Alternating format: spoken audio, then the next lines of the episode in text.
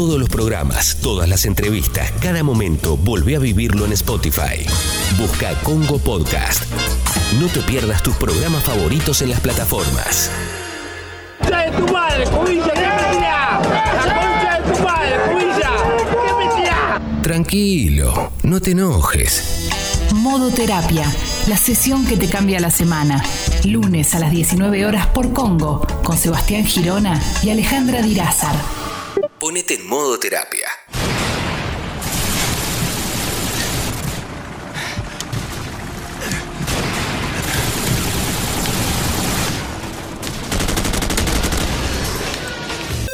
¿Qué pasa? Mi vida estaba jugando al Call of Duty con los chicos, justo se conectaron todos. Quiero que hablemos.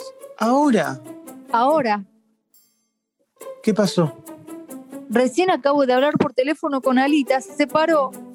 Uh, qué cagada. Bueno, cosas que pasan, amor, ¿qué le vamos a hacer? ¿Vuelvo a jugar un ratito más hasta la cena? Ah, ¿no te importó un carajo que se haya separado mi mejor amiga? No, sí, me- pero bueno, eh, Pero bueno, ¿qué? nada, que bueno. eh. Bueno, contame, ¿por qué se separaron con Javier? Se separaron con Matías. Eh, Matías, eso. Y porque los terminó saturando la convivencia en cuarentena.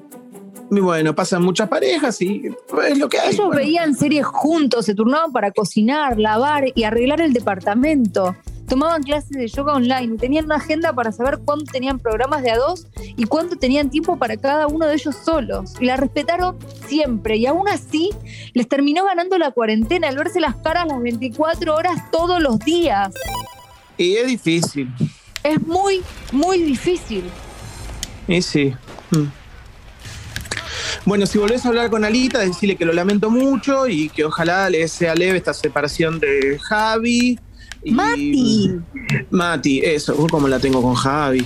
Bueno, me voy un ratito a jugar a la Play. ¿eh? Y todo esto que me contó Alita me dejó pensando en nosotros. Ay, la puta madre venía esquivando las balas como un campeón.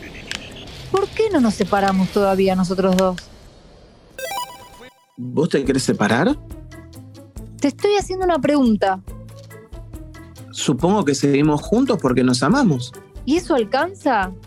Vos también te la pasás todo el día alienado con los jueguitos. Lo más elaborado que cocinaste en estos meses fue un plato de fideos con manteca. Cuando te tocó limpiar la casa al día siguiente aparecieron corachas. Estuviste cinco días sin bañarte. Fueron encima, cuatro días. Fueron cuatro días y me iba poniendo antitranspirante en el medio. Además, es muy feo esto que haces.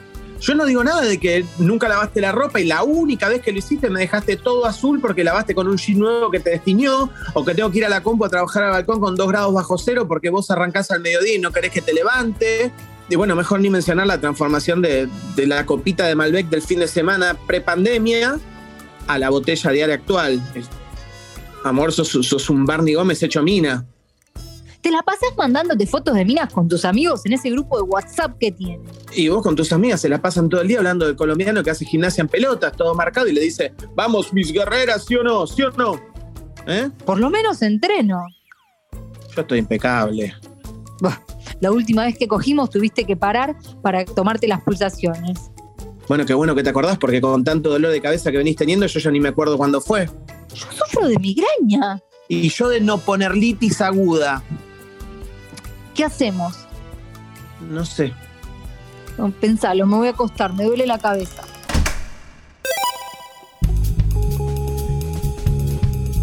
Convivir significa vivir o habitar con otros el mismo lugar. Y esto, que suena fácil de decir, a veces resulta muy complicado de hacer. Y más complicado será aún si hay una pandemia como telón de fondo. Todos los que vivimos con otros nos vimos obligados en esta época a pasar mucho más tiempo con nuestros convivientes de lo que estábamos acostumbrados y eso no puede ser gratuito. La sobreexposición psicológica llevó a muchos vínculos a tensionarse mucho más de la cuenta y a partir de esto vemos hoy muchas más separaciones o muchos más conflictos entre familiares. En el modo terapia de hoy intentaremos entender por qué se generan los conflictos y cómo podemos hacer para que la pandemia no convierta en epidemia a las separaciones. Modo terapia. Lunes de 19 a 21 por Congo FM.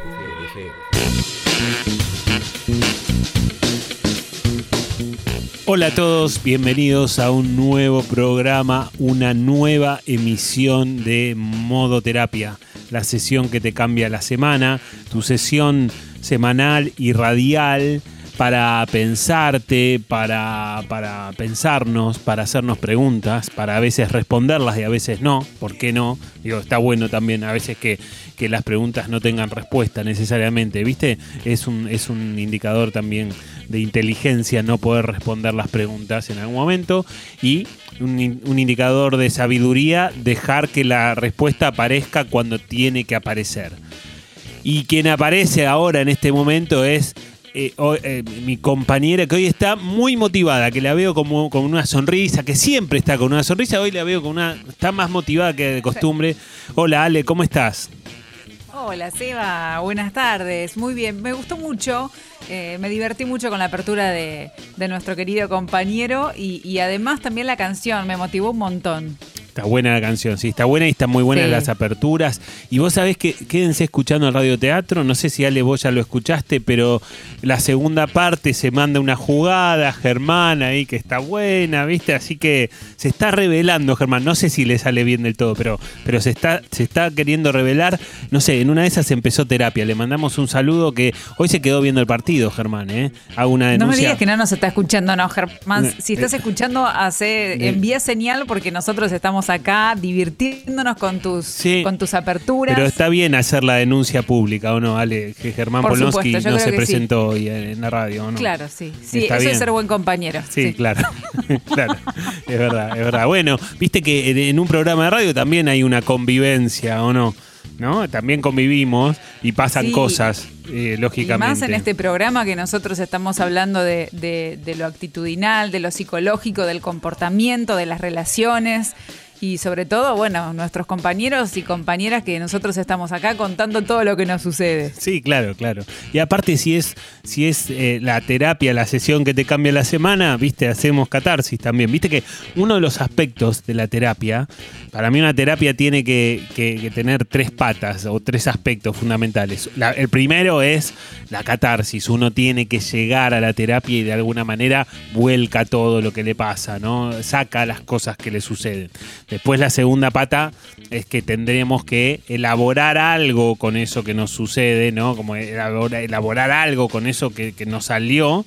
Y la tercera finalmente es que algo de lo que pasa en la terapia tenga un impacto en tu, en tu vida cotidiana, o sea, fuera del consultorio. O sea, que te sirva para modificar cosas. Ese sería como el caminito más prolijo y el más, el más ideal. No siempre pasa de esa manera, pero esas, esos aspectos deberían estar en una buena terapia. Ahora Germán manda, acá estoy, acá estoy. Yo no lo veo por acá, Ale, por las dudas, te cuento, acá no, se- Ah, no está presente. yo tampoco, no, no. Así bueno, que- igual le mandamos besitos, ¿o no? Sí, sí, sí, después le mandamos, después le mandamos, sí. Bueno, Ale, hoy nos toca hablar de las parejas, la convivencia, con todo esto. Viste que si bien la cuarentena ya pasó, todavía seguimos con una recarga de tiempo. Ya no estábamos como, como todo el tiempo en casa sin poder asomar la nariz, es cierto.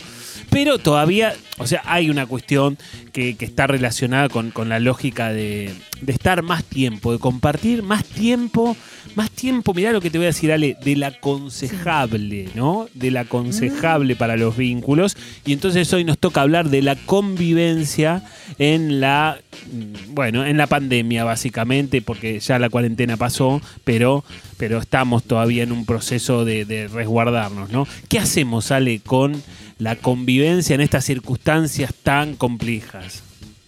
A mí me parece que nos obligó a, revisar y fue necesario reacomodar ese tiempo con nuestra pareja, ¿no? Reacomodarlo eh, eh, para evitar que todo termine en un caos. Porque si bien ahora vos decías, no estamos en esta cuarentena estricta, pero de todas maneras todavía, digamos, no hace mucho que eso sucedió.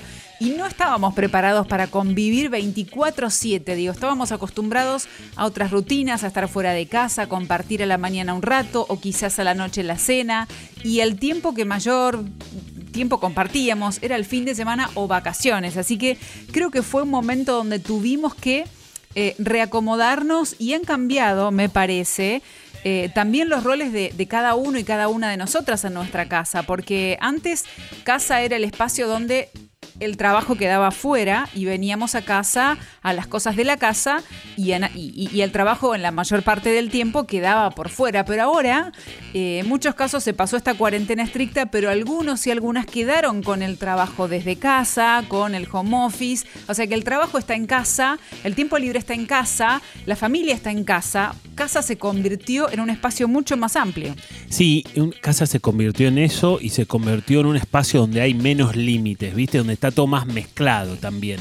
Y como hoy hablamos de convivencia, Ale, viste que nosotros en Spotify por suerte somos bastante escuchados y de alguna manera convivimos con nuestros oyentes en Spotify. Así que si ahora mismo estás escuchando este podcast, yo te pido la- la- la- el favorcito de que pongas pausa, sigas a la cuenta de Modoterapia, porque, no sé, de alguna manera nos suma tener más suscriptores y nos medimos mejor, no sé, bueno, todas cosas métricas. Porque lo que- queremos, Eva, Sí, lo necesitamos. exactamente, decimos. lo queremos y lo sigan porque necesitamos. Necesitamos. Sentir esa compañía eh, a nivel. Spotify y a nivel convivencia de oyentes y programa, así que está bueno para, para fomentar esa, con, esa, esa convivencia y, y- y tratar de llevarnos bien, ¿no? También, obviamente, en Spotify o no. Y, Sí. y me parece que es cierto, Ale, todos los vínculos se han visto eh, de alguna manera obligados a la sobreexposición psicológica, ¿no?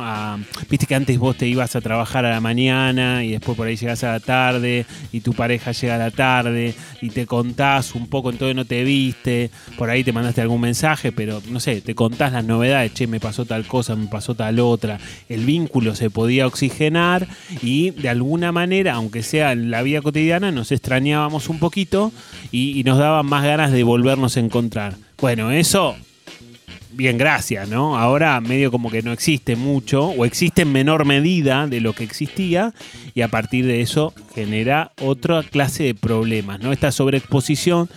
Yo, es más, te diría, Ale, yo creo que los vínculos no están preparados para, para, para, para tanta exposición, ¿viste? O para tanta falta de oxigenación psicológica, ¿no? Sí, de hecho, este, yo creo que muchas parejas no han sobrevivido. Ya vamos a tener los comentarios de nuestros oyentes, que es la parte más rica del programa. De hecho, que nos envíen los mensajitos a través de la aplicación. Si nos quieren mandar mensaje de voz, buenísimo. Así les escuchamos la voz, que nos encanta compartirlo al aire con ustedes. Y si no, nos escriben y nos van contando qué tal, si les pasó a ustedes, alguna pareja conocida, si están en ese trance justamente, si están discutiendo con, con su pareja a ver qué hacen en este momento, porque, digamos, todavía tenemos el coletazo que nos Claro. deja la pandemia, por más que ahora algunos están yendo a trabajar y demás. Todavía el cimbronazo ha estado porque hemos tenido que cambiar nuestras rutinas de manera repentina, nuestros roles y el lugar que ocupábamos en nuestra casa durante la convivencia también cambió. Yo pensaba, qué difícil, ¿no? Porque, porque yo tengo muchísimos conocidos y, y no sé, Sebas, en tu caso, bueno, vos trabajas con parejas más tenés más conocimiento, Sí. pero uno tiene el contacto de una amiga, un compañero del laburo que se está separando, que no sabe qué hacer. Y también me parece que influye mucho, e influyó mucho el tema de la separación o la no separación, las cuestiones económicas también en esta pandemia, que algunos se han quedado sin laburo. Así que me parece que lo económico atraviesa por completo las relaciones amorosas, sobre todo en este momento de pandemia. Sí, completamente, Ale. De hecho, eh, por supuesto, a ver, separarse es un proceso muy doloroso y conflictivo y traumático, etcétera. Todo, bueno, a eso le tenés que sumar lo económico porque eh, separarse implica un, gasto económico, una modificación de la ecuación económica del vínculo y a veces se complica, sobre todo también con esto que vos decías de, de hay gente que lamentablemente perdió su trabajo o puede trabajar menos de lo que trabajaba antes. Bueno, un montón de cosas, de circunstancias que ya sabemos y que conocemos.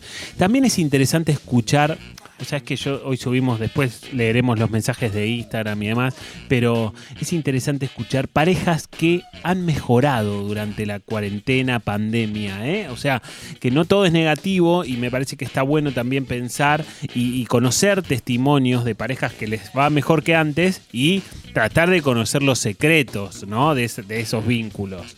Si nos cuentan ¿Vos algún crees que algunos se secretito. conocieron mucho más y, y lo, lo que conocieron de su pareja les permitió eh, reenamorarse o reencontrarse o rehacer un vínculo que quizás antes estaban saturados por no tener tiempo? ¿Eso también pasó? Pasó, parece que pasó, parece que pasó. Yo creo que la, yo creo que la pandemia lo que hizo es, de alguna manera, em, inclinar a la pareja para el lado que venía. Si la pareja venía más o menos o mal antes de la pandemia, obviamente la pandemia fue el golpe final que, que, que a la relación, obviamente, ¿no? Que, que le dio como un, nada, la gota que rebalsó el vaso o el gotón que rebalsó el vaso porque fue bastante grande. Y si la pareja venía bien, bueno, si la pareja venía bien, seguramente más o menos se pudo acomodar, más o menos pudo ir de alguna forma transitando esos desniveles psicológicos y emocionales a los cuales nos sometió y nos sigue sometiendo en mayor o menor medida la pandemia. Y desde ese lado me parece que dependía un poco cómo, cómo venía la relación antes y cómo también, cómo Viste, vos sabés que hay, hay un concepto súper interesante, Ale, que, que, está bueno ya para meternos en cuestiones bien concretas. Que vos sabés que las, las parejas tienen, las parejas tienen un fondo de reserva. Es como si habláramos de la cuenta del banco, digamos. Viste que, sí. viste que una persona, más, más o menos, suponete que si te, te va bien en algo o en una época de tu vida, quizás eh, guardás un mango, ahorrás algo, ¿viste? Ahorrás. ¿Viste? A veces un puchito tenés. Un sí. puchito, algo, ¿viste? Alguna vez ahorramos algo por si se complica, ¿viste? Como. Nada, la lógica que puede tener cualquier persona. El que puede, obviamente, lo trata de hacer. Obviamente, sabemos que hay mucha gente que, que se le complica por distintos motivos, pero nada, si pudiste en algún momento, me, sabes de lo que estamos hablando.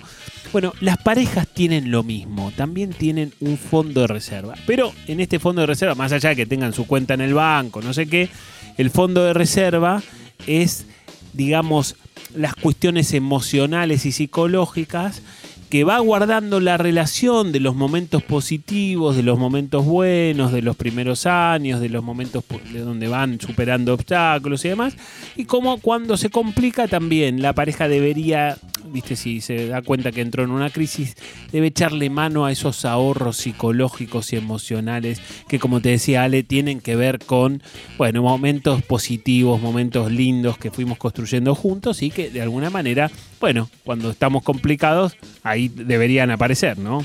Sí. Tengo preguntas, Dale. o por lo menos una. ¿Qué pasa sí. si y no me doy cuenta cuáles son esos ahorros que yo tengo emocionales y psicológicos? ¿Cómo hago para buscarlos? ¿Dónde los busco? ¿De qué manera me doy cuenta cuáles son?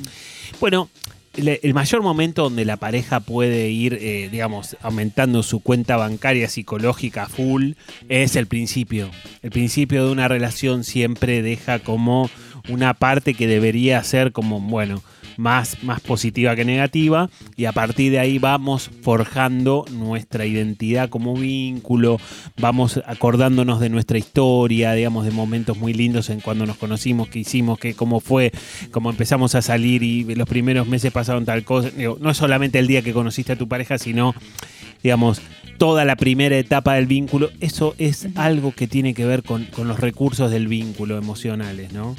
Sirve que yo diga, por ejemplo, ¿te acordás ese día que, ¿te acordás cuando fuimos por primera vez a tal lugar?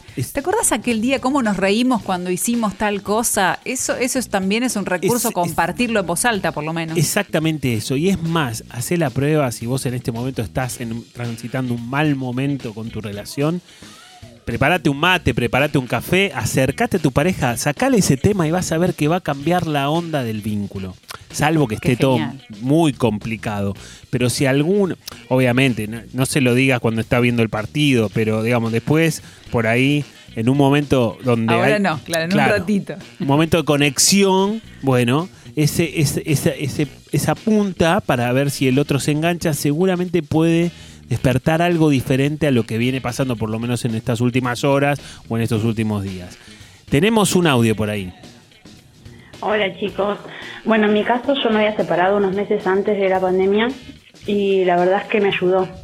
Me ayudó porque me pude dar cuenta y poner en valor las cosas que, que antes por ahí me quejaba y me di cuenta que son boludeces de lo que, de lo que me hacía falta por ahí, eh, porque mi marido y, y su apoyo diario en las cosas que por ahí uno cuando está enojado por boludeces no ve.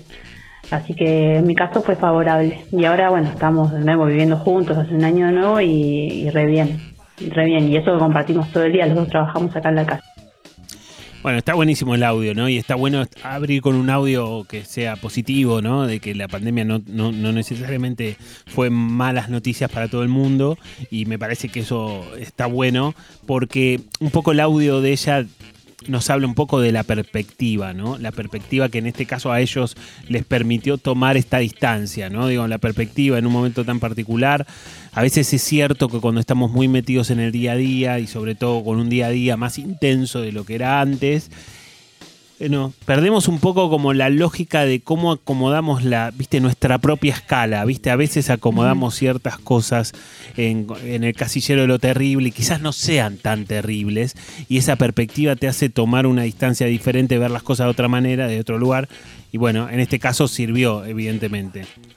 Sí, también sabes que pensaba, Sebas, que, todo este tiempo de pandemia para muchos eh, nos ha pegado, el, no te digo eh, reflexivos, pero sí nos ha, nos ha hecho revisar quizás nuestras prioridades, nuestro modo de vivir, nuestras, nuestros vínculos, nuestras relaciones. A muchos los ha puesto más sensibles, eh, más amorosos con las personas que aman, algunos han transitado pérdidas y eso les ha, les ha permitido revisar de qué manera se, se están relacionando con la gente que quieren. Yo he escuchado personas decir, bueno, esto me viene a replantear a mí toda esta pandemia y este cambio, eh, mi manera de relacionarme con mi pareja, qué valor le estoy dando, de qué cosas me estoy ocupando, de cuáles no me estoy ocupando. Para muchos les pegó de una manera sensible que les permitió también revisar cada uno de los vínculos y, y entre ellos, por supuesto, la relación amorosa.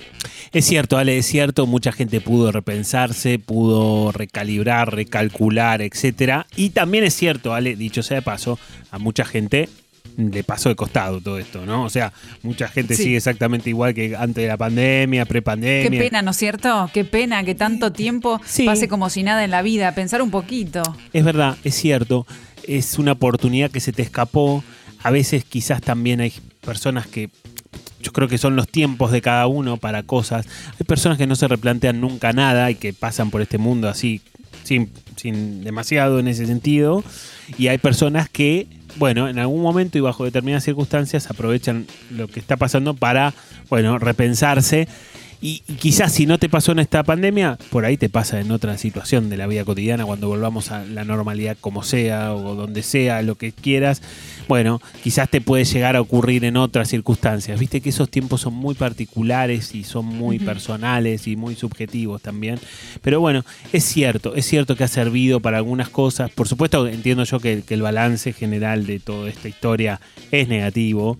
Eh, digamos, muchas cosas que se han perdido, ¿no? Como desde, por supuesto, seres queridos, trabajos, eh, empresas, de todo, ¿no? Digo, re realmente es, es, negativo, pero no quita que podamos encontrar algunas cosas positivas en el marco de toda esa cosa más negra y está bueno poder verlo, ¿no? Es mismo, me parece que si vos te pones a revisar en líneas generales, seguramente vas a poder encontrar algo que no estuvo tan mal, ¿viste? Que quizás, o que uh -huh. quizás como, como este, el audio que nos mandaban, que llegó como para acomodar un poco la perspectiva de la pareja, ¿no?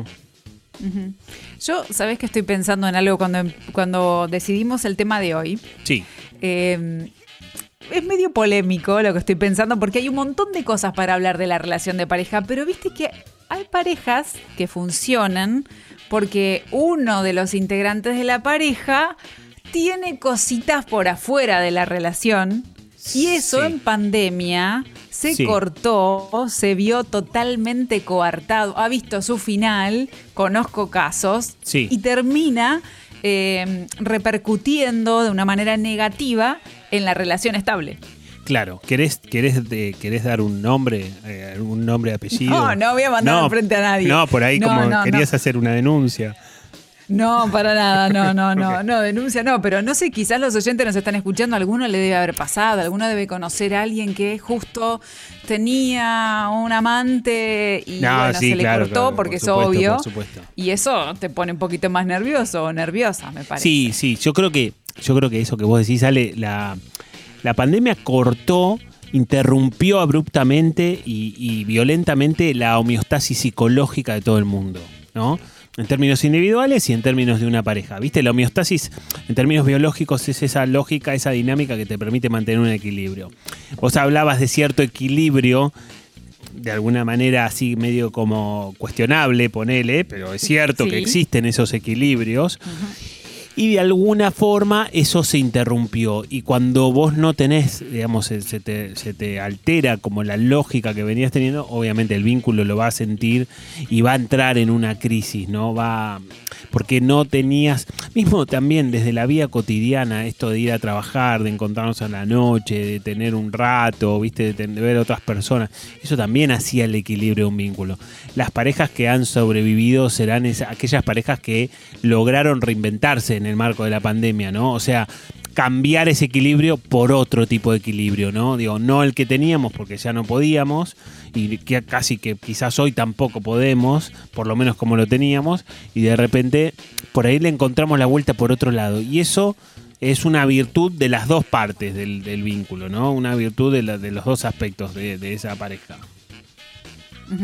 Y también pensaba cómo, cómo poder procesar todos estos cambios, porque no solamente fueron, digo, para que te afecte con la pareja es porque primero estás afectado, todos fuimos afectados de alguna manera, eh, eh, desde nuestra individualidad, desde nuestra psicología, con nuestros tiempos, con nuestros espacios, eh, cómo poder también comprender y evitar que todo este contexto eh, que me está, me está afectando, porque nos vemos todos afectados, porque nos ha cambiado nuestra realidad a todos de alguna manera, más a unos que a otros, pero cómo poder, eh, para los que en este momento todavía lo están pasando, evitar que ese impacto personal se me vaya de las manos con la persona que me acompaña todos los días y que es mi compañero, mi compañera, que me banca, digo, cómo, cómo poder trabajar, imagino que con terapia, pero también poder comprender cuáles son mis procesos individuales y cuáles son los procesos individuales de mi pareja sin que nosotros nos agarremos de los pelos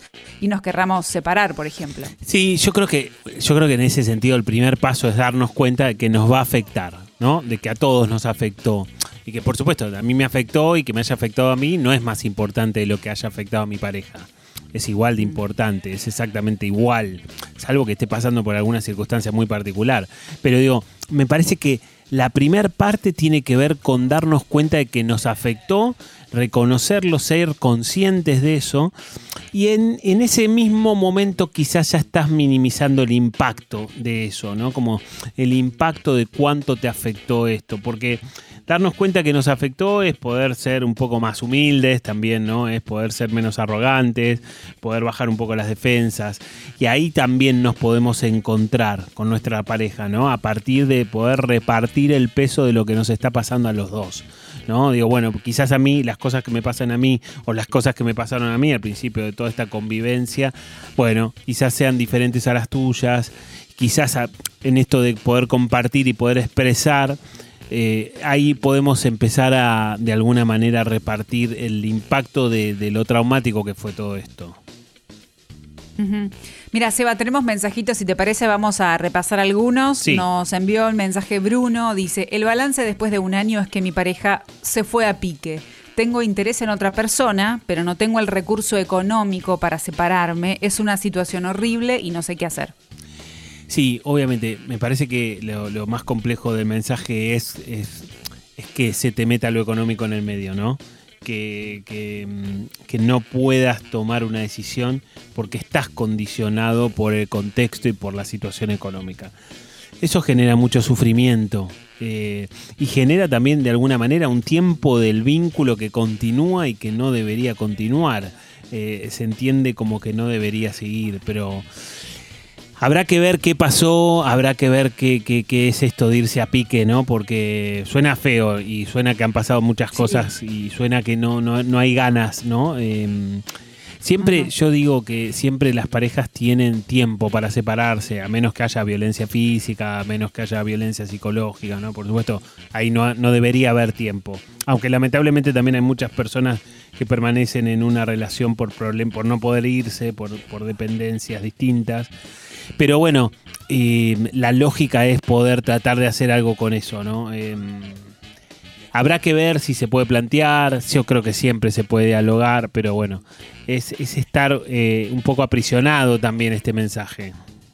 Pero cuando vos decís, a, es- a ver, que ver si se puede dialogar, para, yo, creo que siempre se puede dialogar, pero pero hay que ver si uno quiere, porque también si él, en este caso, suponete, ¿no? Uno está, él o ella o lo que pasa en una relación, está mirando a otra persona y está teniendo sentimientos hacia otra persona, ¿es, es fácil volver de esa situación a la pareja actual? No, yo creo que no. Por supuesto, Ale, coincido. No, Eh, por supuesto, uno tiene que querer y quizás ese tiempo a él ya se le pasó. El tiempo en donde se podía, viste, hay un punto de no retorno donde vos estás más cerca del otro lado que de volver al, al inicio, digamos, ¿no?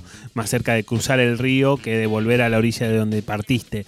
Eso, por supuesto, hay personas que a veces, a veces detectan ese punto de no retorno, o sea, a veces te están dando cuenta que van ingresando a esa etapa de la pareja, y hay personas que no, que se les pasa de largo y cuando te querés dar cuenta por ahí ya no tenés más ganas. Y ya está, y el momento para pelearla era otro y pasó hace no sé cuánto tiempo. Y la verdad que ahora yo ya estoy más cerca de terminar que de pensar cómo recuperar el vínculo. Dependerá de, también de cada uno, del compromiso y de lo conectado que esté cada uno. No sabemos si este es el caso del mensaje, andás a ver, por ahí pasaron un montón de cosas. Pero es cierto, esto de poder detectar ese, ese momento exacto en donde yo me estoy empezando a desconectar emocionalmente, ¿viste? El famoso desenganche emocional. Cuando lo que le pasa a mi pareja ya, ya está, no me interesa.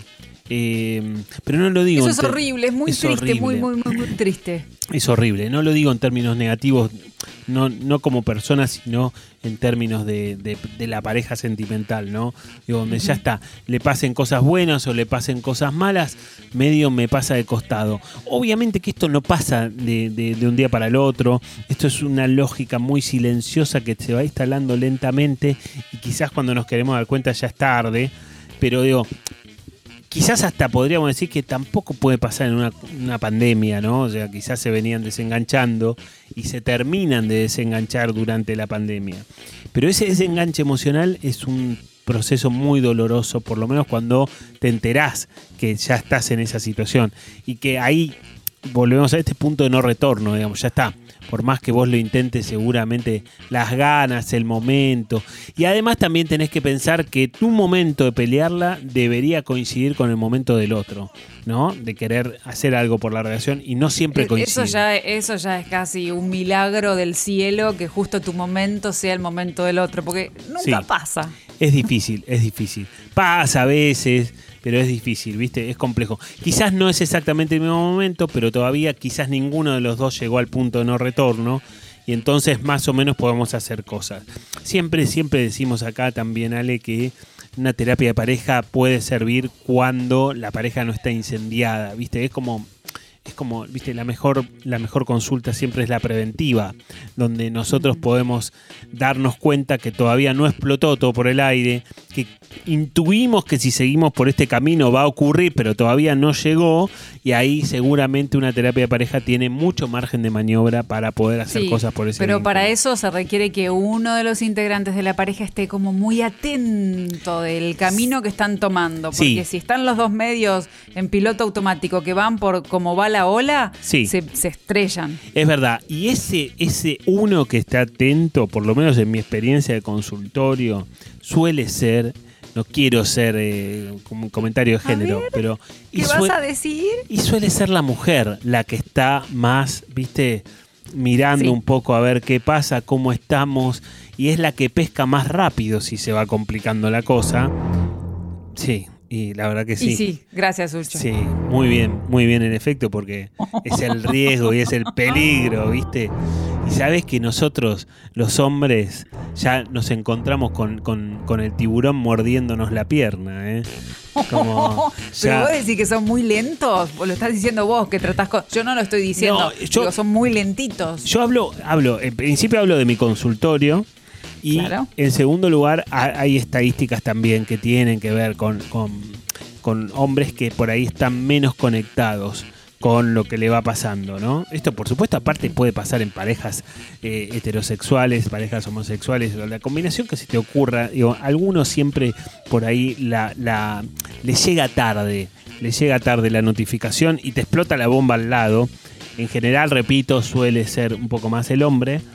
Y eso complica mucho las cosas, ¿no? Porque agrava mucho la situación y, además perdiste el tiempo para maniobrar, ¿viste? Para ese margen de maniobra en donde realmente sí se podían hacer un montón de cosas. Y si ese tiempo pasa, y bueno, es difícil volver, volver a ese lugar, ¿viste? Sí, a mí me gusta un dicho que es cocodrilo que duerme es cartera, así que más bueno, o menos va por ahí la cosa. Tal cual, mira, cocodrilos, tiburones. Hoy estamos Sí, sí, sí. En, en- en- Sí, sí. en el agua, ¿no? En el agua en general. La verdad que sí, mira vos. Estamos- Tal cual. Bueno, eh, vamos con un mensajito más. Dale. Tenemos más mensajes. Sí. Claudio, mira lo que es este mensaje. Creo que va a destapar un montón de temas y muchos oyentes se van a sentir identificados. Claudio dice, ¿cómo se hace para inventar espacios propios en un departamento estando en pareja? Porque hay muchas veces que simplemente quiero estar solo y no me pasa nada malo. Es difícil, ¿no? Y, por supuesto, Claudio, te entiendo, necesitamos esos momentos de cierta soledad. A veces hay personas que necesitan más momentos, hay personas que necesitan menos, muy de vez en cuando.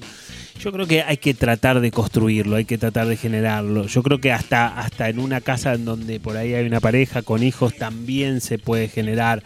Quizás es cuando, viste, se fueron a dormir todos, te quedas o en el baño, o quizás decir, bueno, mira, me meto en este cuarto a leer un libro porque necesito media hora solo.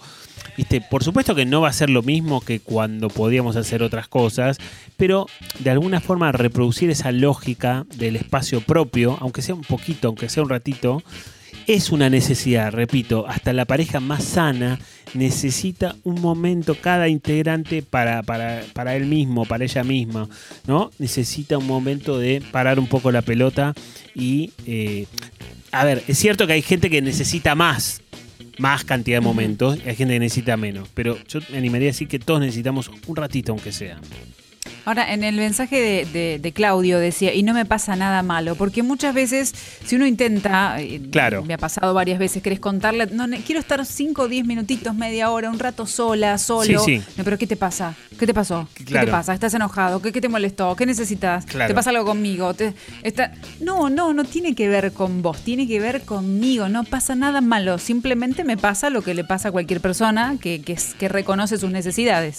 Sí, y le decimos a Claudio que, que, que cuando esto esté subido a Spotify le ponga a su pareja este, este, esta parte del programa para que lo escuche Sí. y que seguramente esto puede ayudar, como, como no conocemos a Claudio, no es un comentario para ayudarlo, ¿no? Digo, es cierto, necesitamos esto. Ahora, seguramente va a, ser, mejor ese momento si vos podés de alguna forma expresarlo, ¿no? Como, bueno, esto que vos decías, que parece tan sencillo, Ale, dicho como lo decías vos recién, no siempre ocurre esto de poder expresar, che, necesito esto.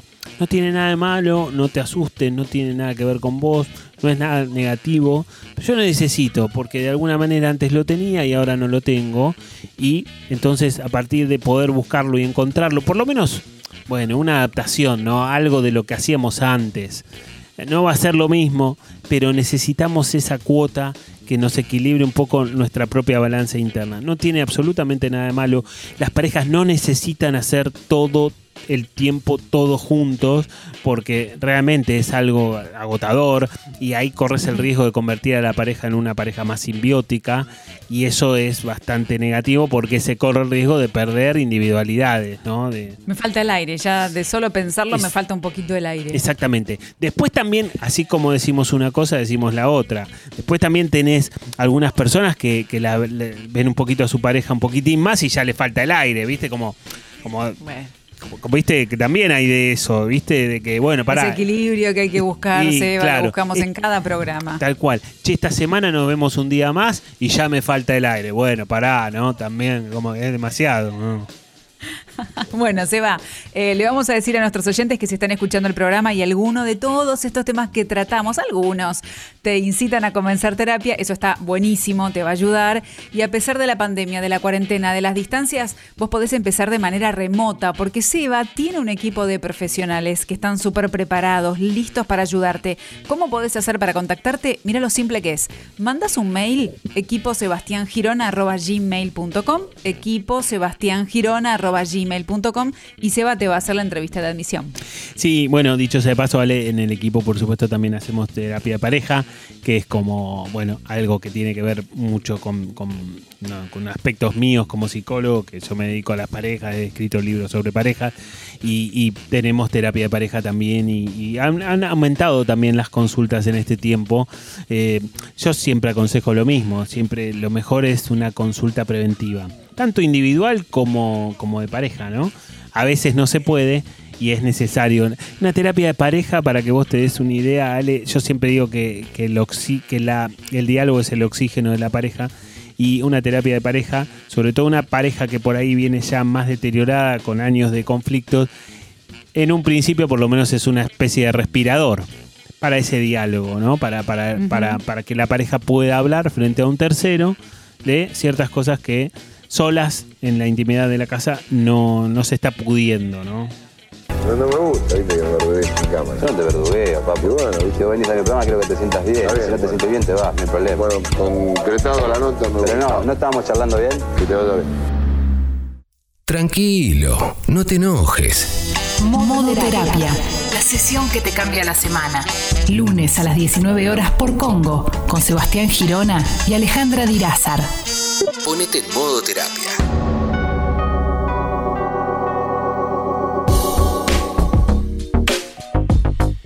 Seguimos en este modo terapia de convivencia y está bueno poder recibir los mensajes y hemos recibido muchos mensajes en, Instagram a partir de las preguntas que hicimos o por mi Instagram o por el tuyo Ale o por el de Congo y está bueno porque nos han llegado un montón de respuestas a partir de, de la, de la pregunta que era más como una convocatoria a contar la experiencia, ¿no? Bueno, ¿Qué te ha pasado en todo este tiempo con esta realidad tan particular que estamos viviendo, que vivimos y que, bueno, hasta dentro de un rato todavía seguimos viviendo? Y está bueno eh, ver un poco qué, cuáles fueron las, la- las experiencias que han contado, ¿no, Ale?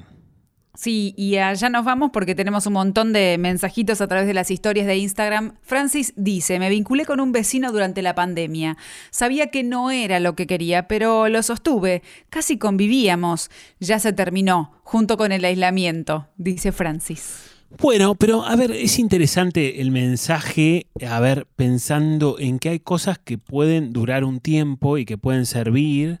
Obviamente lo mejor es, es como nada, la honestidad de las dos partes, ¿no? Entendiendo que por ahí sirve. A veces obviamente es inevitable un poco como ilusionarse que uno de los dos, de las dos partes se ilusione con entender que quizás pueda pasar algo más. Pero bueno, nada, estaba abierta la posibilidad y a veces por X motivo o por distintas circunstancias puede no pasar. Pero digo, nada, entender que hay cosas que pueden estar supeditadas a, a determinadas circunstancias.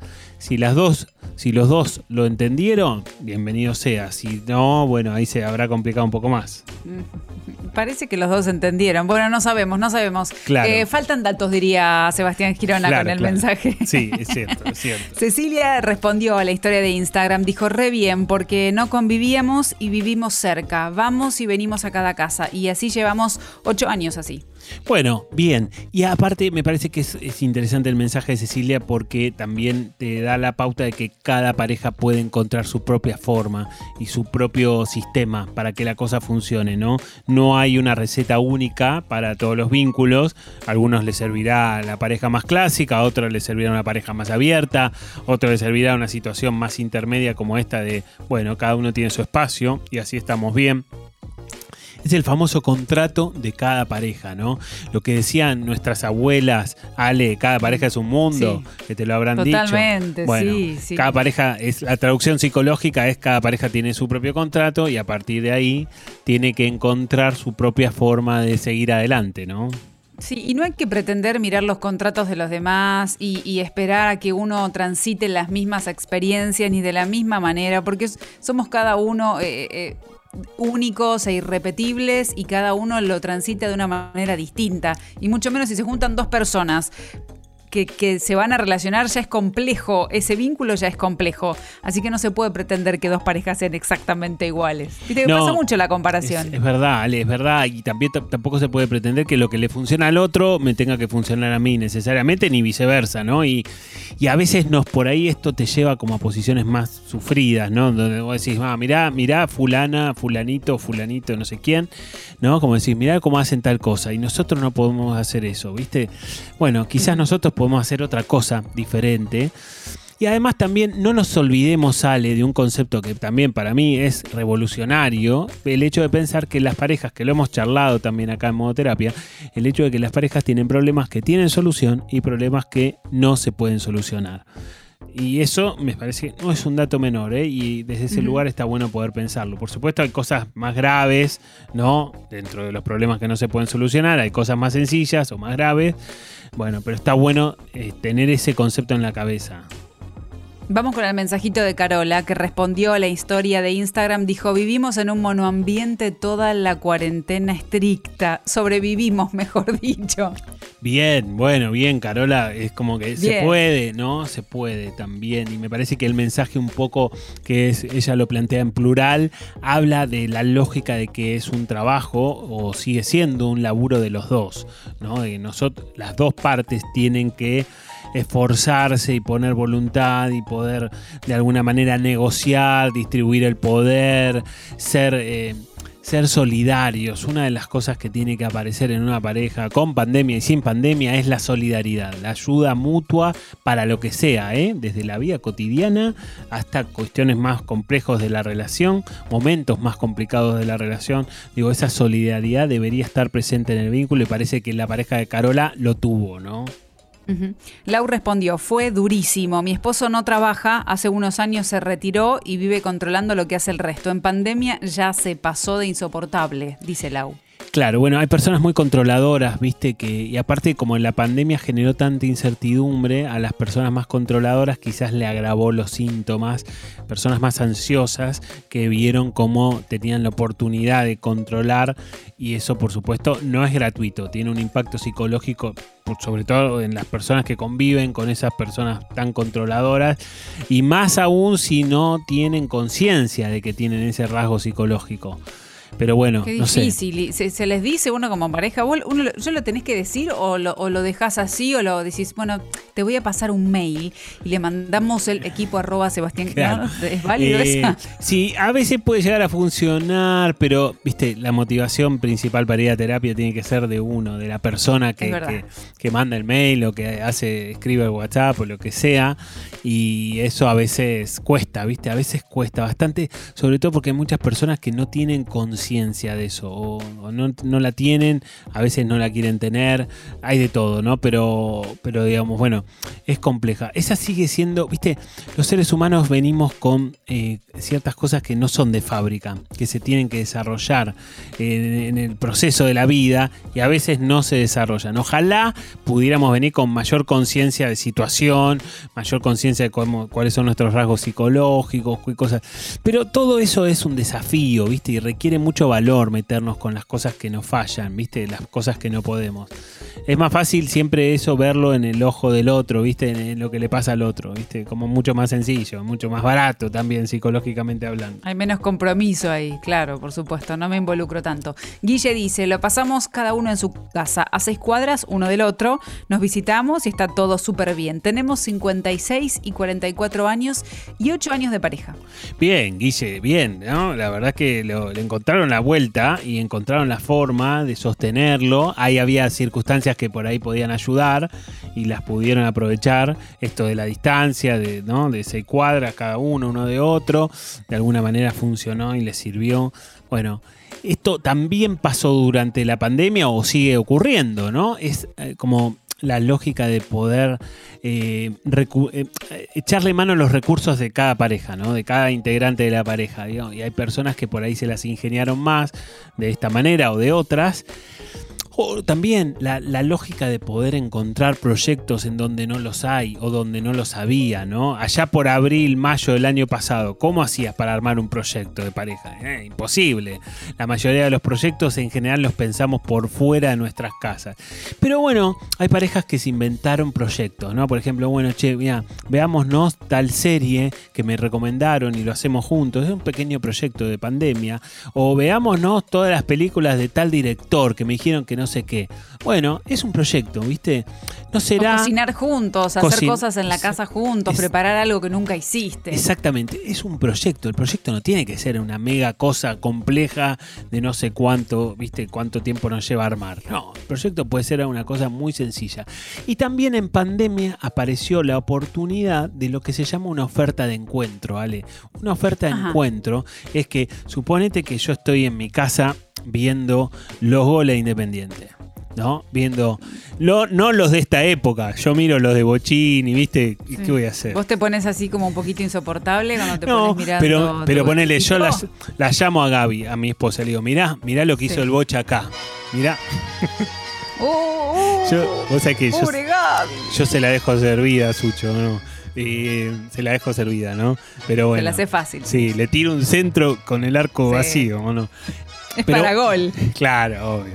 Pero bueno, eso es una oferta de encuentro, donde yo comparto algo que a mí me gusta, no importa, salgamos de fútbol, lo que X, lo que sea que te guste, y vos llamás a tu pareja para compartirlo. Digo, eso es una oferta de encuentro, es un momento donde vamos a conectar, aunque sea un poquitito, ¿eh? tampoco tiene que ser la, oferta de encuentro, la conexión, tampoco tiene que ser la, mega charla introspectiva, re mega contra profunda. Momento de calidad, aunque sea cortito, es un momento que le hace bien a la pareja. Vos sabés que está demostrado, las parejas no se separan porque pasen momentos negativos. No, las parejas, los vínculos no se terminan porque haya eh, momentos adversos. Los vínculos se terminan cuando no hay momentos positivos.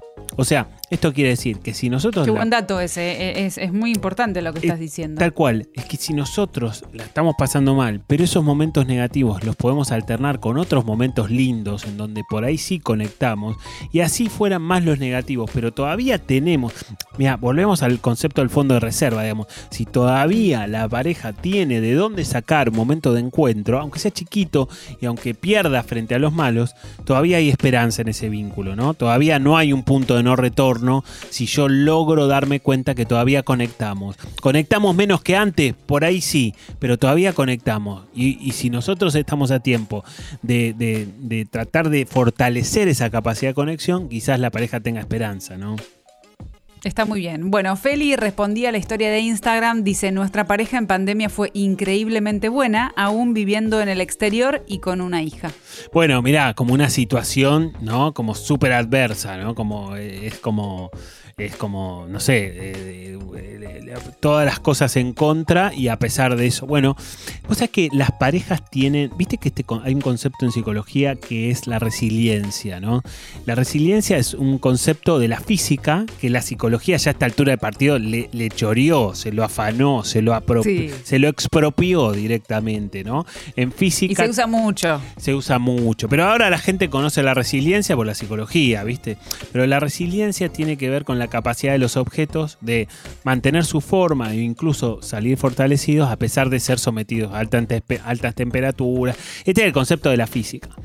Como decíamos, ya fue hurtado, robado alevosamente por la psicología y una persona resiliente es aquella persona que puede, bueno, como lo que no mata fortalece, básicamente, ese viene de ese dicho también, ¿no? De alguna manera, como si yo puedo superar las cosas, probablemente pueda salir más fuerte de lo que estaba antes de entrar ahí.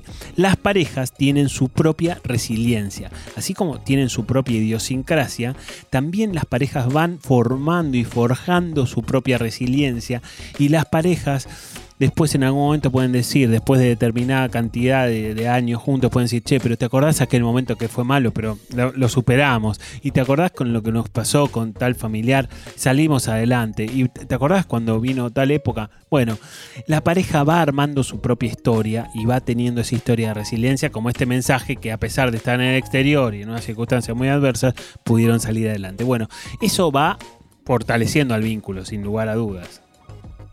Mira, Lía dice, empecé la relación y dimos paso a la convivencia en pandemia. Llevamos seis meses y va todo súper bien. Bueno, bien, y está bueno porque de alguna manera en el medio de la pandemia eso es generar un proyecto. Bueno, el proyecto de nos vamos a convivir, ¿no? Digo, a pesar de que sean circunstancias así como muy especiales y muy particulares, no deja de ser un proyecto y está bueno y, y está funcionando, evidentemente. Hubo varias parejas que se animaron a la convivencia con tal de, de, digamos, si no tenían que pasar mucho tiempo sin verse, sin poder compartir tiempo juntos y, y- y medio que algunos los empujó un poquito Sí. a tomar del todo la decisión. Yo creo que está bueno si vos ya venías sintiendo que algo de eso podía llegar a pasar. Si lo hiciste por ahí más, como más forzadamente, porque las circunstancias y no sé qué, y no sé cómo estará, ¿no? El- el- el- la realidad de esas parejas hoy por hoy. Pero digamos, si vos ya venías y un poco la pandemia te, te dio, te terminó de dar el empujoncito que te faltaba, bueno, seguramente que habrá funcionado, ¿no?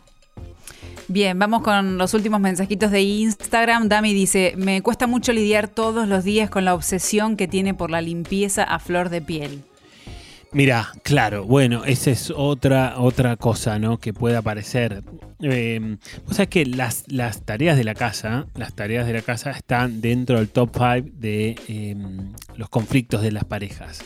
Y nunca falta alguno que le diga al otro, che, te ayudo en esto, ¿viste? Te- che, pero si te ayudé en aquello, ¿viste? Pero- nunca falta. No, este, para, para, no, para un poco, para un poco. ¿Podemos sacar la palabra te ayudo? Claro, bueno, por eso, Porque, por eso. ¿qué, ¿De qué te ayudo? ¿Qué- Claro, ¿Qué, te pensás? claro. ¿Que yo soy la que tiene que hacer las cosas acá? No, Bueno. no, bajemos un cambio porque esto es compartido. Hay mucha gente que sigue pensando que ayuda, ¿eh? hay mucha gente que sigue pensando que colabora con las tareas de la casa y que no lo entiende como una responsabilidad de las dos partes y lo sigue, lo sigue planteando de esa manera, ¿no? Y, y no sé, pero este mensaje, este último, no sé por qué me, me hizo acordar un poco a esa parte, ¿no? Es un tema muy sensible las cuestiones del hogar, Girona. Por supuesto, Muy por eso, por eso te digo, está dentro del top 5 de las peleas de pareja, ¿eh? donde es recurrente eh, y lamentablemente eh, tenemos que decir que suelen ser los hombres los que dicen te ayudo con tal cosa, ¿eh? y suelen ser los hombres que no, no entienden que esto es de otra manera, viste que eh, quizás se puede comprender, muchos hombres nos criamos con padres que, viste, no sé, mi viejo se sentaba a la mesa a la hora de comer, básicamente, viste. O Sí, sea, el mío también, por supuesto. Y la comida estaba lista Claro, y tenía y- que estar en la temperatura correcta y, y era la comida que, que le gustaba comer. Claro, era, viste, una locura. Y solamente era eso lo que había que hacer, sentarse a, a morfar, digamos. No había que poner la mesa, nada. Bueno, por suerte hay un montón de cosas que van cambiando, todavía está claro que falta bastante, pero se empezó a mover para otro lado y, y la mayoría de las personas hoy entiende que eso es, es completamente injusto, en definitiva, y es una distribución de poder inequitativa, eh, terriblemente negativa para, para la autoestima de la otra parte, ¿no? También, sobre todo. Sí, totalmente de acuerdo. Ya vamos a tener que hablar más sobre esto para ver de qué manera uno puede dialogar con su pareja para no tener problemas ni peleas y que sea un momento de comprensión y de diálogo de cómo son las situaciones en verdad. Te bueno, veo, un perdón, más. perdón, Sí. pero te veo ahí bastante enérgica esto. Yo no sé, No, Matías, sí, cómo, sí, cómo está con la. eh, cómo- ah, mira. medio flojita la cosa. Claro, ahí, ahí, ahí, viste. Esta me la dejaste en bandeja vos, Ale.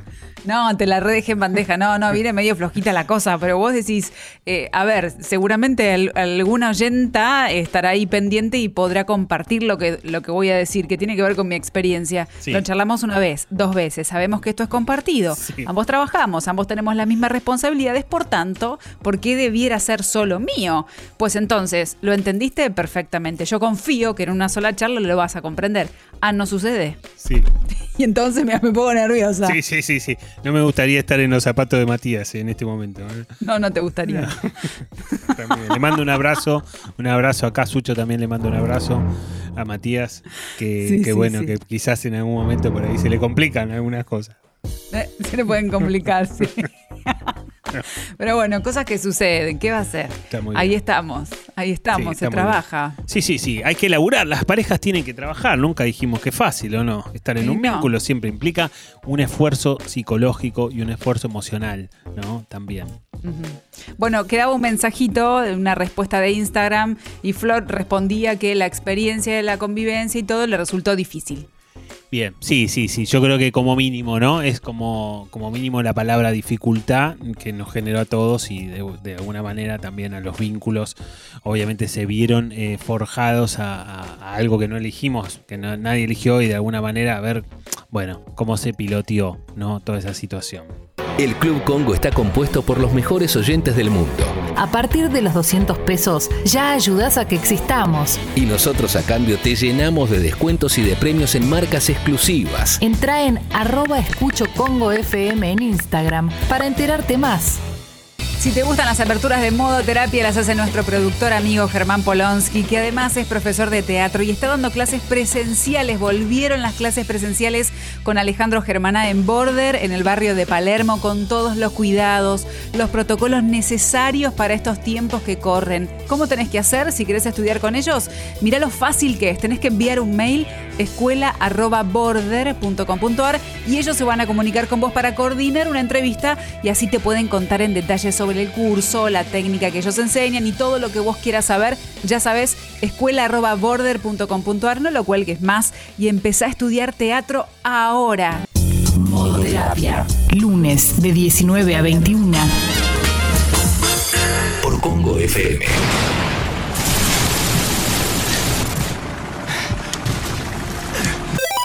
Amor, lo estuve pensando. Ah, pensé que estabas jugando con la Play. No, estuve pensándolo mientras jugaba. ¿Vos me preguntaste por qué no nos habíamos separado todavía? No me vengas con que nos amamos, que vas a cambiar, que todo esto es momentáneo por la cuarentena. La cuarentena lo único que hizo fue identificar todo lo que nos venía pasando de antes. Así que lo que yo te diría es que empieces a considerar que con amor solamente no alcanza y que hay cosas que hay que corregir. Esto así va muy mal. ¿Qué haces con esa mochila? Junté algo de ropa. Me voy a lo de Ale. ¿Qué? ¿Cuándo? Ahora. Tenés razón en mucho de lo que decís y bueno, lo mejor es que vaya para allá al menos unos días. Pero te vas así, de la nada. Creo que va a ser lo mejor. Necesito pensar. ¿Y no podés pensar acá? No. Pero hay muchas cosas que si le ponemos ganas las podemos cambiar. Puede ser, pero lo quiero meditar afuera de casa. Creo que nos va a venir bien tomarnos, aunque sea el fin de semana. ¿No hay manera de que te convenza de que te quedes? No. Ok. Yo te amo, ¿sabes? Muchísimo. Yo también. Por eso, como vos dijiste hace un ratito, solo con amor a veces no alcanza. Hay cosas que tienen que cambiar y necesito pensarlas solo. Capaz que vos también y, y capaz que de esto sale una pareja más fuerte, no sé. ¿Vos pensás que sí? No lo sé. Ojalá. Te amo. Yo también. Chau. Chao. Amigo, listo el pollo. Anotame en el torneo de FIFA 21 el fin de semana con los pibes y en el de Call of Duty también. Ay, ahora que abrieron las canchitas de fútbol 5, anotame para un partido a la hora que sea. Tengo una gana de darle al esférico que ni te cuento, hermano. Modo terapia. La sesión que te cambia la semana. Lunes a las 19 horas por Congo con Sebastián Girona y Alejandra Dirázar. Seguimos en modo terapia y, y te veo media enojada, Ale, con, con Germán, ¿no? Vamos a ver cómo pero termina este esta historia. ¿no? No, este Germán, la verdad, eh, va empeorando. No, para mí no va mejorando. Claro, vos, vos, eh, vos le aconsejarías que ahora pase de una vez por semana terapia a dos veces por semana, ¿o no? Sí, si puede tres, mejor. Ah, mira, Total, sí. lunes, miércoles y viernes. Hay que- Empieza la semana, mitad de semana y termina la semana. Hay que aumentar la frecuencia, ¿no? Hay que aumentar la Sí, frecuencia. sí, sí, sí. Puede ser, puede sí, ser. sí, sí, sí. Puede ser. Bueno, seguimos en este, en este modo terapia con, con Germán y con Marina hablando de convivencias en pandemias y con todas las vicisitudes y circunstancias que eso conlleva o, bueno, conllevó y conlleva, ¿no? Porque de alguna forma todos seguimos de alguna manera sobreexpuestos psicológicamente a nuestra vida cotidiana y hablábamos también, Ale, antes de la dificultad que tenemos en nuestras propias casas de poder marcar límites, ¿no? Porque ahí en el mismo lugar por ahí donde cenamos, también trabajamos y también, no sé, al rato miramos la tele y todo se desarrolla en un mismo espacio y nos cuesta cortar, ¿viste? Nos cuesta como de alguna manera dividir y entender que son espacios distintos, porque literalmente no lo son, y eso ah, termina más tarde más temprano, o quizás pueda llegar a terminar atentando contra nuestros vínculos, ¿no? Es que termina siendo una especie de ensalada con todas las situaciones de nuestra vida, donde la pareja queda ahí también metida ahí adentro, digamos, entre el laburo, el tiempo libre que teníamos, porque muchas veces el, llegar a casa, para los que están trabajando desde sus casas ahora, esto lo deben tener bien en claro. Digo, antes cuando, cuando vos te ibas a trabajar, quienes se iban a trabajar a una oficina, que salías de casa para hacer tu actividad laboral, llegabas a casa y era como un lugar, si es que no te estabas llevando muy mal con tu relación, era un lugar de, bueno, ya estoy en casa, hasta mañana el trabajo queda afuera. Llegas con otra actitud, como para, bueno, predisponerte a terminar el día de una linda manera, para comer algo, si puedes ver una peli, cosas que van pasando con la pareja, pero ahora estás todo el día ahí y los, el problema del laburo, los quilombos de laburo, la preocupación y la tensión también están dentro de casa. Es cierto, es cierto y es bastante complejo poder lidiar con eso porque de alguna manera estamos trabajando y de alguna forma vos vas sintiendo el clima laboral, cómo se mete adentro del clima familiar o el clima de la pareja y eso por supuesto que atenta seriamente contra cualquier tipo de vínculo, hasta con el más fuerte. Vos sabés que hay una, hay una técnica que es, es interesante poder pensarla para las, para las parejas. Por supuesto, a ver, eh, voy a hacer una aclaración. Es una, es una técnica en, el corto plazo. No resuelve nada de fondo, pero a veces cuando la pareja está muy complicada puede ayudar.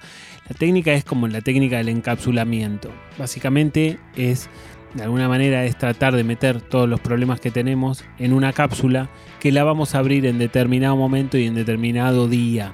¿No? en determinado horario. No vamos a estar hablando todo el tiempo de los conflictos que tenemos, sino que vamos a elegir entre los dos, bueno, uno o dos momentos de la semana para poder charlar sobre las cosas que nos pasan.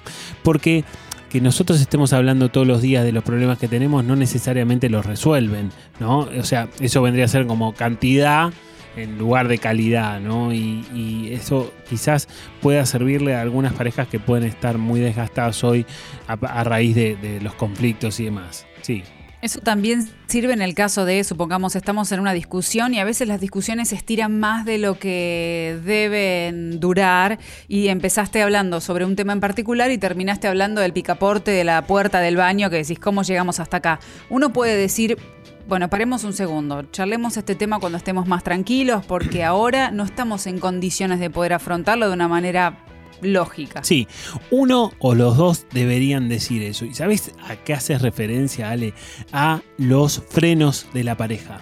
Los frenos que puede tener un vínculo para evitar escaladas, que son los famosos intentos de desagravio, ¿no? Cuando viste que estamos en el medio de una, en el medio de una discusión fuerte y no sé qué, y por ahí uno abraza al otro y le dice no nos peleemos más y no sé qué, viste, pasan esas cosas en los vínculos. Esos son frenos que uno de los dos intenta.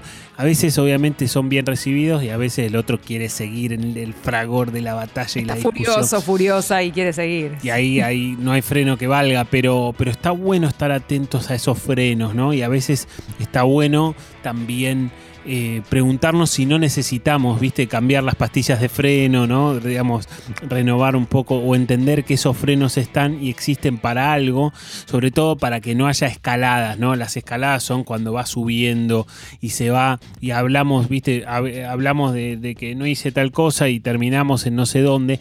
Y si pasa eso, ya está frente a una crítica, viste. Viste que nosotros podemos quejarnos en el marco de una pareja, podemos hacer un planteo, porque si no, no Sí. si no podemos hacer un planteo, bueno. Y por supuesto nos pueden hacer un planteo nosotros también, ¿no? Pero una cosa es que yo plantee algo puntual, algo que no me gustó, algo que me hirió, que me dolió, que no sé, me disgustó, como quieras.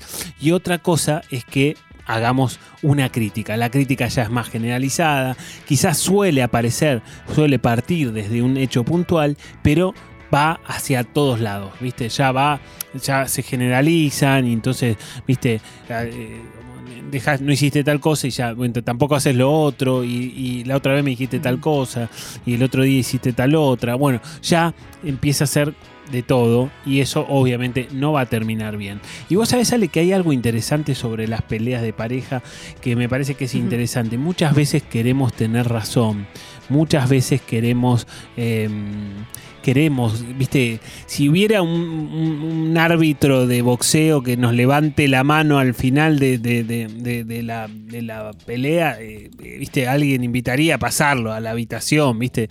Pero lo cierto, lo cierto, Ale, es que en la grandísima mayoría de las peleas que podemos tener en un vínculo, sobre todo pareja por la intimidad que tenemos, la gran, la gran, la mayor cantidad de veces, esto no es muy, no es muy divertido lo que te voy a decir, pero la mayor cantidad de veces los dos tienen un poco de razón. Los dos tienen un poquito de razón. Habrá, obviamente no estoy diciendo 50 y 50, porque si no, eso lava culpas, pero muchas veces, ¿viste cuando en una pareja eh, uno se pelea y dice, che, yo le digo a Gaby, che Gaby, perdóname por esto que te dije, la verdad que estuve mal, no me di cuenta, bueno, estaba, no sé, había tenido mucho trabajo, no sé, puede pasar tranquilamente.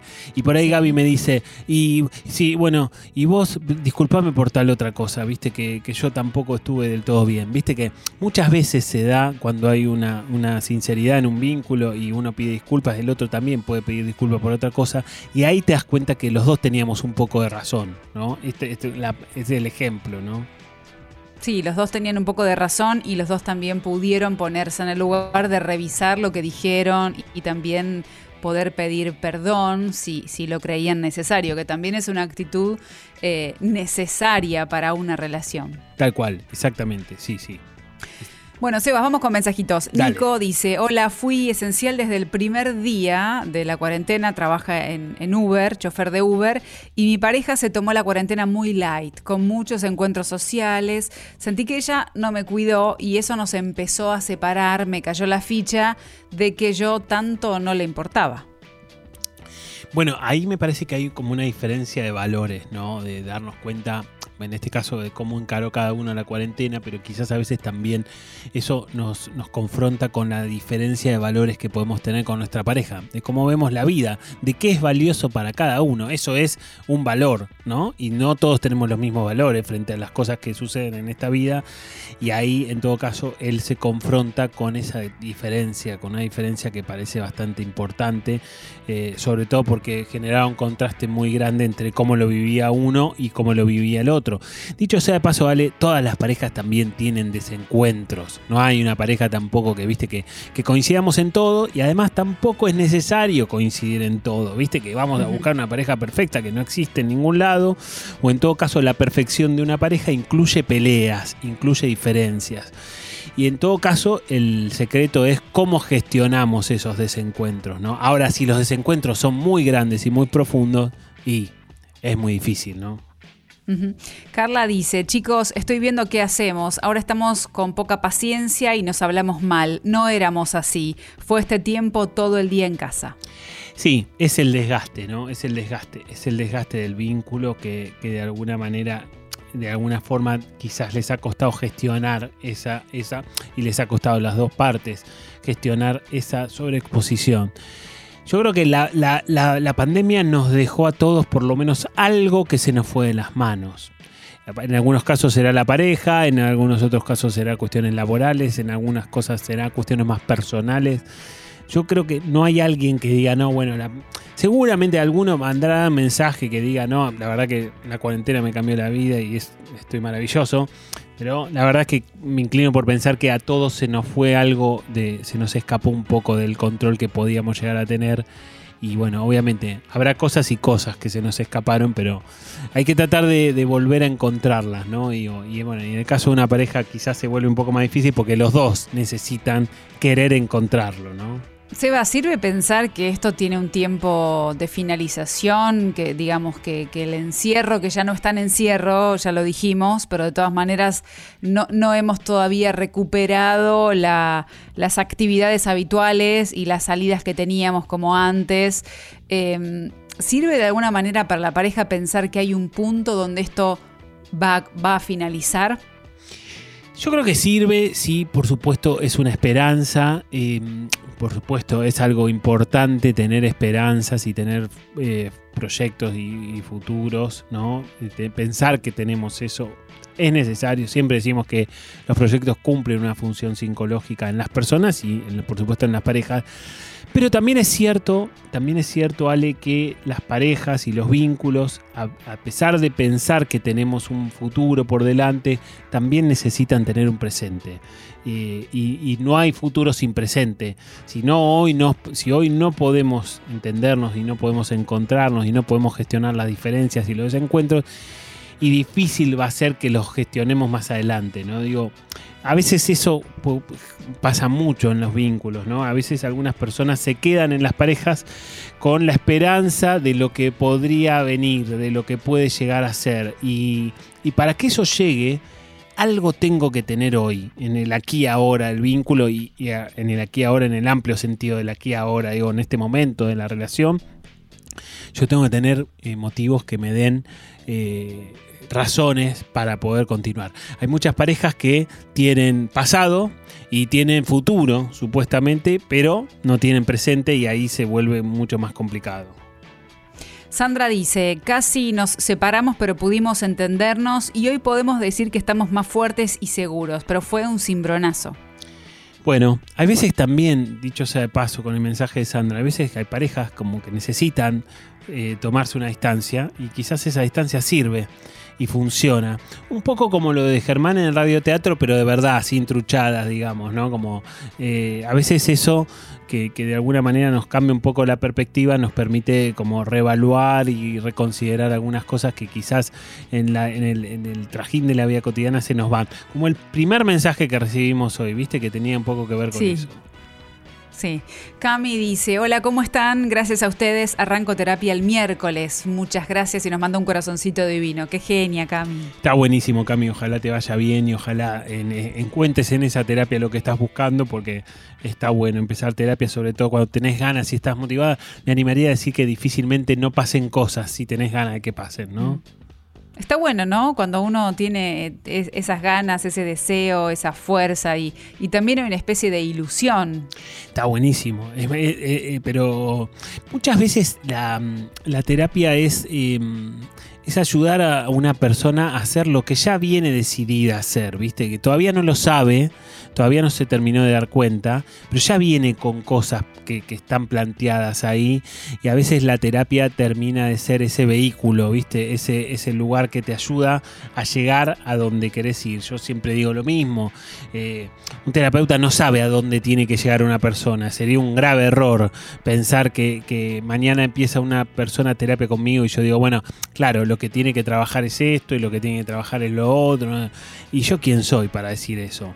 En todo caso, a partir de lo que le pasa a esa persona y a partir de saber qué quiere trabajar esa persona, bueno, iremos descubriendo juntos para dónde quiere ir. Y en todo caso, sí, un terapeuta puede marcar qué cosas le hacen bien o le hacen mal.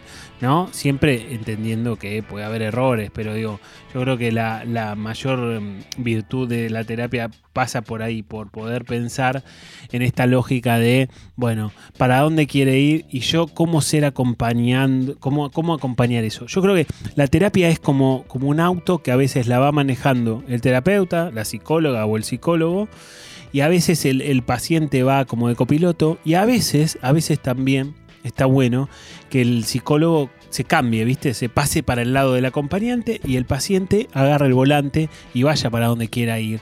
Y en todo caso, nosotros como psicólogos vamos teniendo un mapa, ¿viste? Medio viejo lo que estoy diciendo, pero bueno, un GPS para que Sucho no me ponga... Sí, una la- guía te falta que digas. No, bueno, para, esa, esa se te ocurrió a vos, eh. Mirá, a ver, mostrá el documento, Dirasa. Eh, No lo haré jamás. bueno, a ver, pero a veces nosotros acompañamos como psicólogos y vamos viendo un poco el camino, ¿viste? Vamos por acá, por allá, el GPS dice tal cosa, dice tal otra. Y ahí juntos vamos llegando a donde el paciente quería llegar. Bueno, acá Sil dice sobre la distribución de las tareas del hogar que estábamos hablando hace unos minutos. Ella dice, totalmente de acuerdo con Ale, acá está de, de mi equipo, ¿no? Mi team. En casa charlamos mucho de las tareas del hogar y parece que no alcanza con eso. Yo decidí hacer menos y listo. Bueno, ahí te tenés que reunir, Ale, con, eh, con tu equipo. Voy a armar un grupo, me parece. Sí, claro. Eh, bueno, pero, pero está bueno porque el mensaje en definitiva lo que termina diciendo es que después de tanto pedir un cambio del otro, ella hizo un cambio, que es la que es lo que nosotros pregonamos desde modo terapia, ¿no? No esperemos cambios de los demás, tratemos de hacer nuestro propio cambio y muy probablemente nuestro propio cambio genere un cambio en el otro y ahí veremos qué pasa y ahí volvemos a barajar y dar de nuevo, ¿no?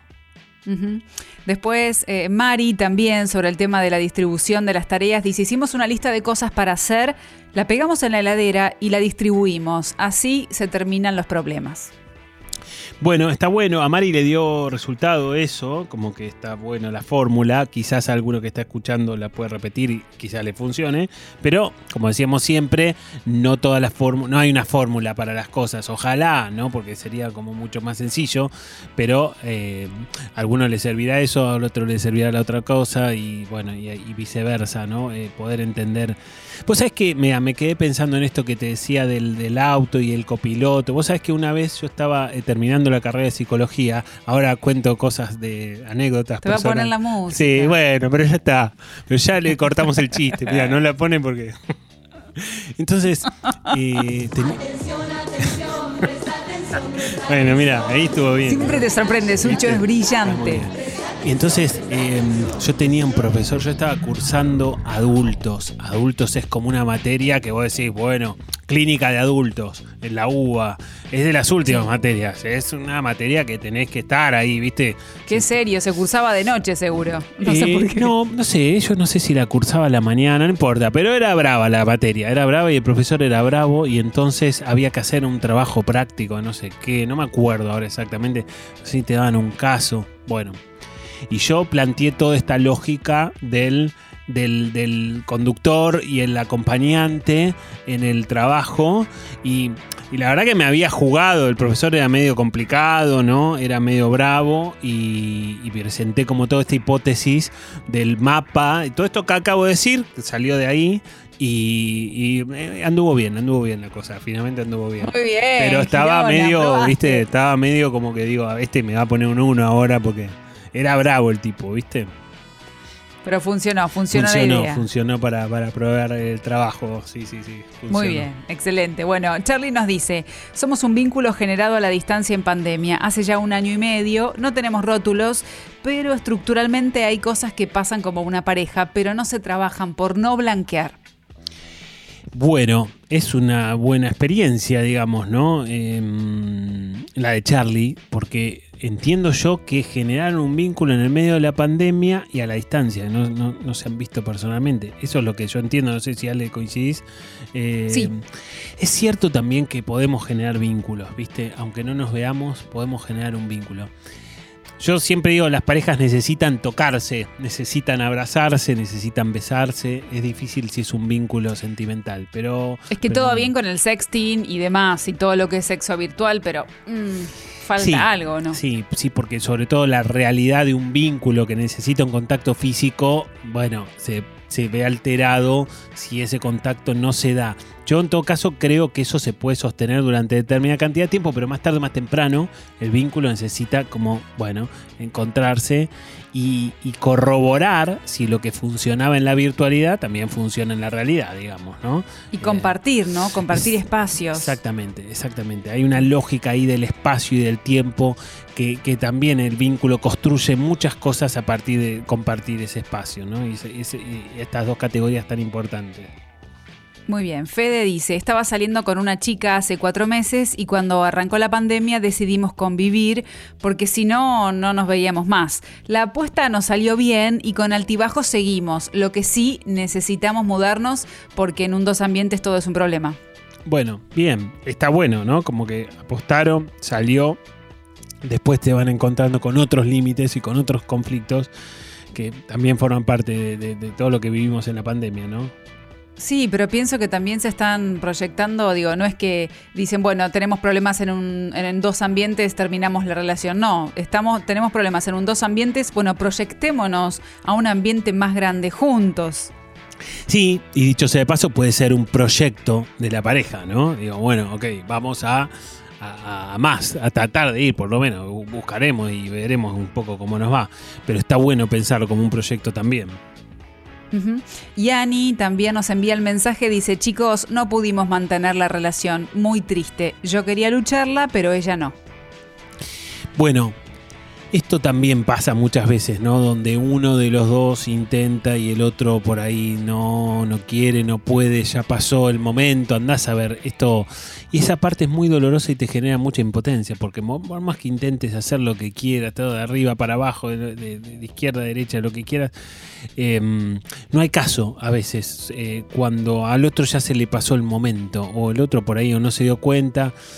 Y eso, como decíamos, genera mucha impotencia y genera mucha tristeza también, ¿no? Sobre todo porque uno tiene ganas, ¿no? Una de las partes tiene ganas de tratar de pelearla y lucharla y, bueno, si del otro lado no llega lo mismo o algo parecido, se complica muchísimo.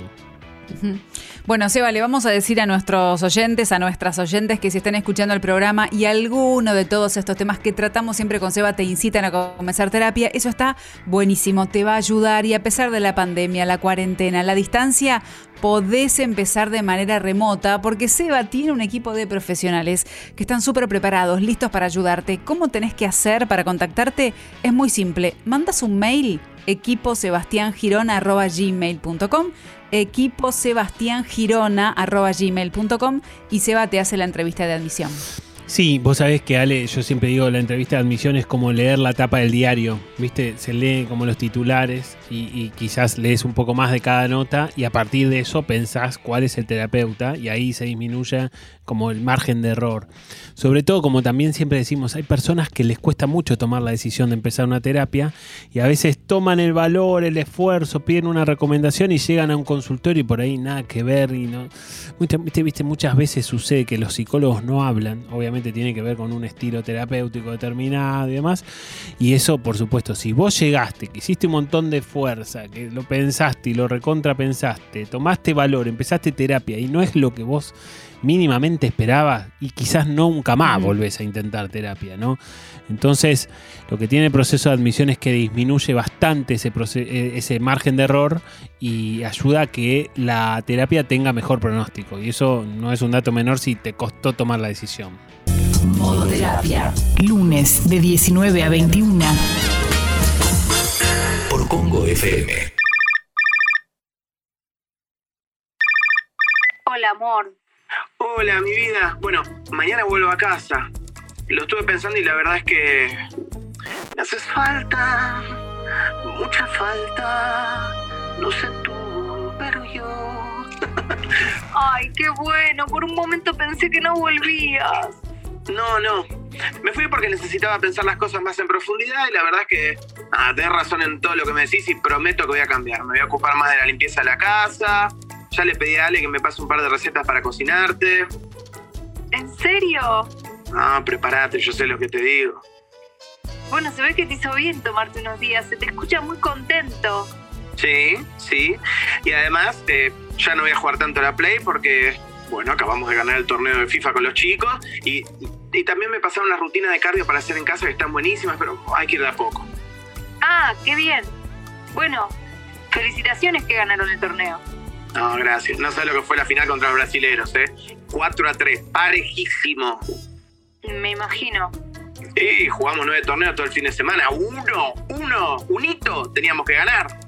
Bueno, felicitaciones. Gracias, amor, gracias. Ay, no sabes cómo te extraño. Ahora llego a casa y, y te morfo a besos. ¿Tu fin de qué tal? Nada, también reflexionando mucho. Te extrañé muchísimo también. Pero también coincido en que tener un tiempito solos no está mal. ¿Viste? Por eso me voy a sumar a Lita y sus amigas y voy a sacar pasajes para ir a Colombia a hacer las clases de Fausto presenciales. ¿Qué? ¿Y cuándo decidiste esto? Ahora, ¿Y cuándo te irías? en un mes, tenés que llevar el PCR negativo y en una finca privada es, con todos los protocolos. Encima vamos a sacar el paquete VIP que incluye masajes después de cada clase. Y si gano el sorteo, tengo una clase privada con él solo en la playa, que está buenísima porque analiza tu cuerpo y te da ejercicios puntuales para vos. me, me da un, un poco de celos todo esto que me decís. Me chupa un huevo y el otro me lo chupa el resultado de tu partido de play contra los brasileros. Beso, te espero en casa y fíjate que vas a cocinar de rico. Andate a Colombia, andate. ¿Sabés los torneos de play que me voy a jugar acá, solito en casa? Modo terapia. La sesión que te cambia la semana. Lunes a las 19 horas por Congo con Sebastián Girona y Alejandra Dirázar. Le salió mal, viste, finalmente le salió mal. No, no, este, era medio raro, ¿no? Que, que termine bien, porque no le suelen pasar estas cosas a Germán. Pero bueno. Y si le iba bien, no es Germán. No. Claro, mira qué sentencia, eh, qué dura sentencia. Pero es cierto, lamentablemente, ¿no?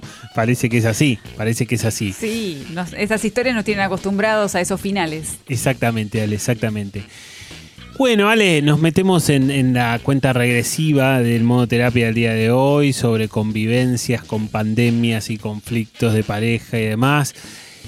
¿Qué, qué te queda? ¿Qué te llevas, Ale, de todo lo que hemos charlado hoy? Y bueno, yo creo que nosotros acá siempre lo charlamos, ¿no? Que estar en pareja requiere de un trabajo, requiere de un acercarse al otro, requiere de, de aprender a encontrarnos en un nosotros.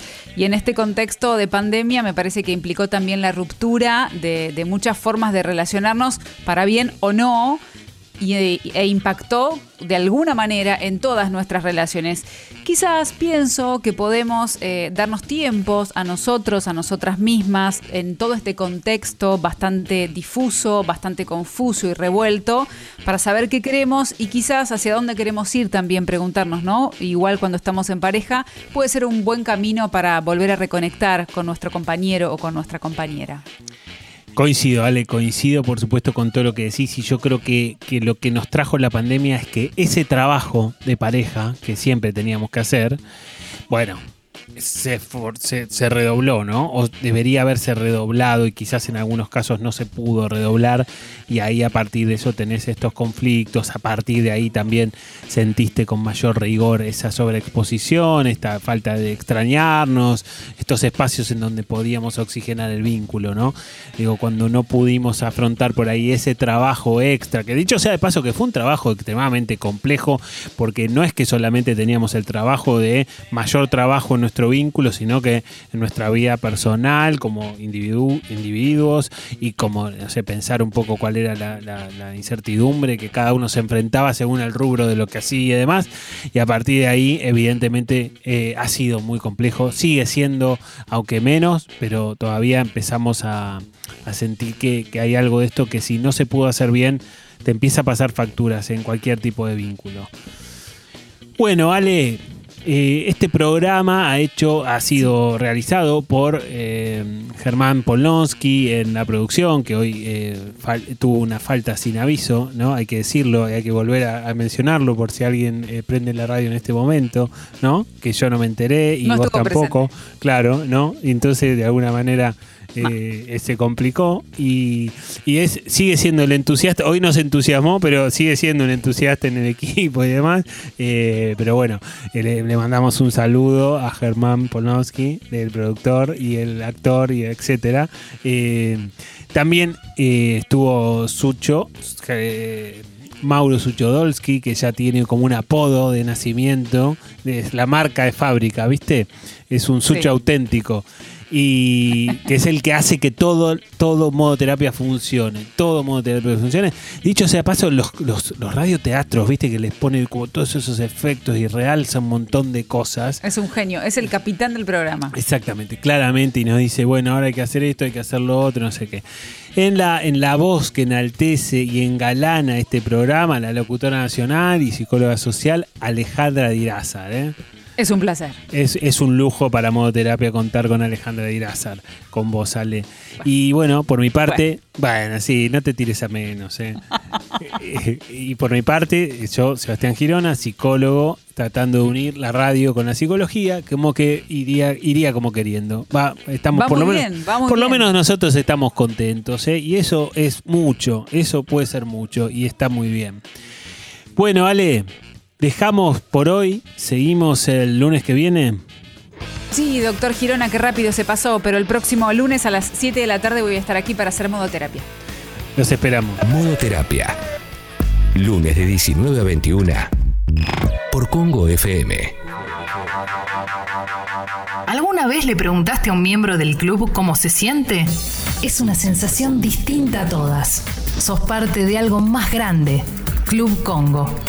Un club para vos.